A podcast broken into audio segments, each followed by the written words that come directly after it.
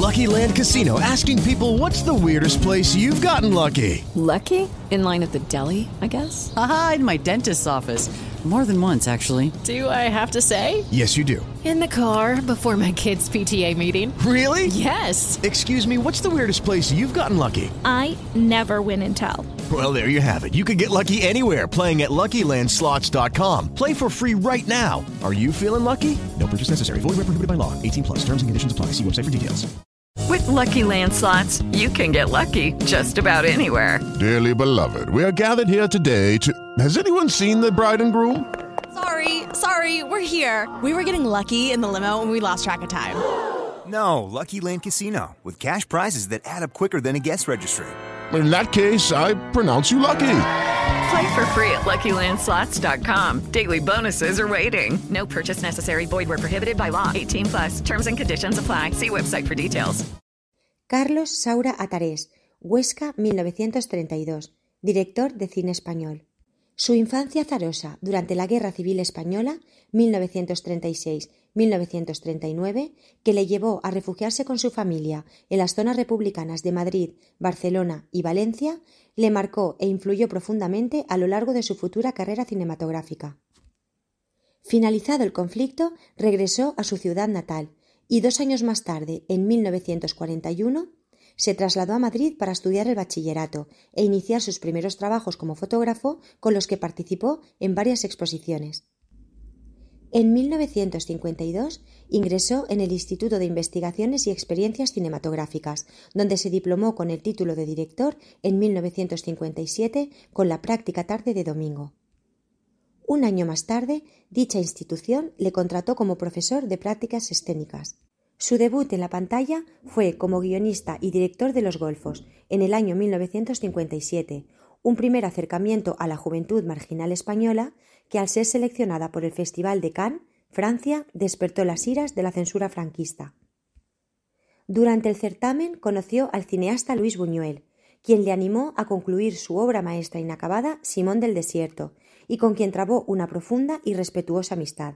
Fruto de ella fue la colaboración de Buñuel en el papel del verdugo en las escenas iniciales de Llanto por un bandido, en el año 1964, biografía romántica del bandolero andaluz José María el Tempranillo. Paralelamente a su trabajo, Carlos Saura siguió ejerciendo como profesor en la Escuela Oficial de Cinematografía e inició una larga y fructífera etapa de colaboración de 16 años con el productor Elías Querejeta. Su primera película juntos, La caza, en 1965, psicológica alegoría de la guerra civil que obtuvo el Oso de Oro en el Festival de Berlín, constituyó su primer éxito fuera de España y le permitió formar un compacto equipo de colaboradores entre los que figuraban el guionista Rafael Azcona, el músico Luis de Pablo, el director artístico Emilio Sanz de Soto, el montador Pablo del Amo y los operadores Luis Cuadrado y Teos Camilla. Su ácida visión de la burguesía española le inspiró una serie de excelentes películas interpretadas por su musa y compañera Geraldine Chaplin, como Pipermin Frappé en 1967, galardonada con el Oso de Plata en el certamen de Berlín, El Jardín de las Delicias en 1970, Ana y los Lobos en 1972 o Cría Cuervos en 1957 que le valió a la hija del gran cómico el premio especial del jurado en el Festival de Cannes. En una etapa fructífera y arriesgada gracias a su lenguaje singular y siempre inventivo, Carlos Saura consiguió otros valiosos galardones como el premio especial del jurado en Cannes por La prima Angélica en el año 1973. Durante la década de 1970 se afianzó como un insólito diseccionador de los defectos nacionales, de forma onírica y muy personal. En este sentido destaca la simbología racial de la citada Ana y los Lobos en 1972 y su secuela, Mamá cumple 100 años en el año 1979, que fue nominada para el Oscar a la mejor película extranjera.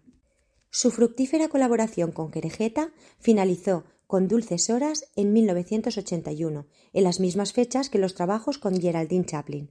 El Festival de Berlín volvió a galardonarle, en esta ocasión con el Oso de Oro, por su nueva recreación de la juventud conflictiva y marginal de los suburbios, en Deprisa, Deprisa, en el año 1980, el mismo año en el que recibió el Premio Nacional de Cinematografía. Por esas fechas, su colaboración con el bailarín Antonio Gades le llevó a dirigir una notable trilogía musical compuesta por Bodas de Sangre en el año 1981, Carmen en el año 1983 y El Amor Brujo en 1986, basadas en el drama de Federico García Lorca, la ópera de Georges Bizet y el ballet de Manuel de Falla, respectivamente. Finalizado el rodaje de la trilogía con Gades, recibió el homenaje personal y el tributo de la Academia de Artes y Ciencias Cinematográficas de Hollywood. Carlos Saura dirigió entonces en México Antonieta, en 1982, y volvió a dejar los estudios españoles para rodar en Costa Rica, con el productor Andrés Vicente Gómez la ambiciosa superproducción El Dorado, en el año 1987, que narraba el viaje por el río Amazonas del capitán español Lope de Aguirre. Sin abandonar las fuentes nacionales, una figura del siglo de oro español, el poeta místico San Juan de la Cruz le inspiró La Noche Oscura en 1989. Al año siguiente, Carlos Saura batió un récord nacional al recibir trece premios Goya de la Academia Española por su adaptación de una comedia dramática de José Luis Sánchez Sinisterra, Ay Carmela, en el año 1990. La película fue galardonada también en el Festival de Montreal y la actuación de Carmen Maura en el papel de Carmen con el Premio Europa. También en 1990 rodó, para Televisión Española, una versión del cuento El Sur de Jorge Luis Borges. Tras la fallida carrera comercial de Marathon en 1992, rodada con un cuantioso presupuesto durante los Juegos Olímpicos de Barcelona, tuvieron mejor fortuna sus acercamientos al cine policiaco con Dispara en el año 1993 y Taxi en el año 1996. Desde entonces, exceptuando la adaptación de su propia novela Pajarico en 1997 y la notable Goya en Burdeos 1999, en que el actor Paco Raval dio vida a un Francisco de Goya ya anciano y exiliado en Francia, Carlos Saura se dedicó a brillantes experiencias en el cine musical de raíces latinas, con Sevillanas en 1992, Flamenco en 1995, Tango en 1998, rodada en Argentina, y Salomé en 2002. El regreso a la España visceral y violenta de sus inicios tuvo lugar con el séptimo día, en el año 2004, inspirada en los sangrientos enfrentamientos de Puerto Urraco, Badajoz, que le valió el premio al mejor director del Festival de Montreal.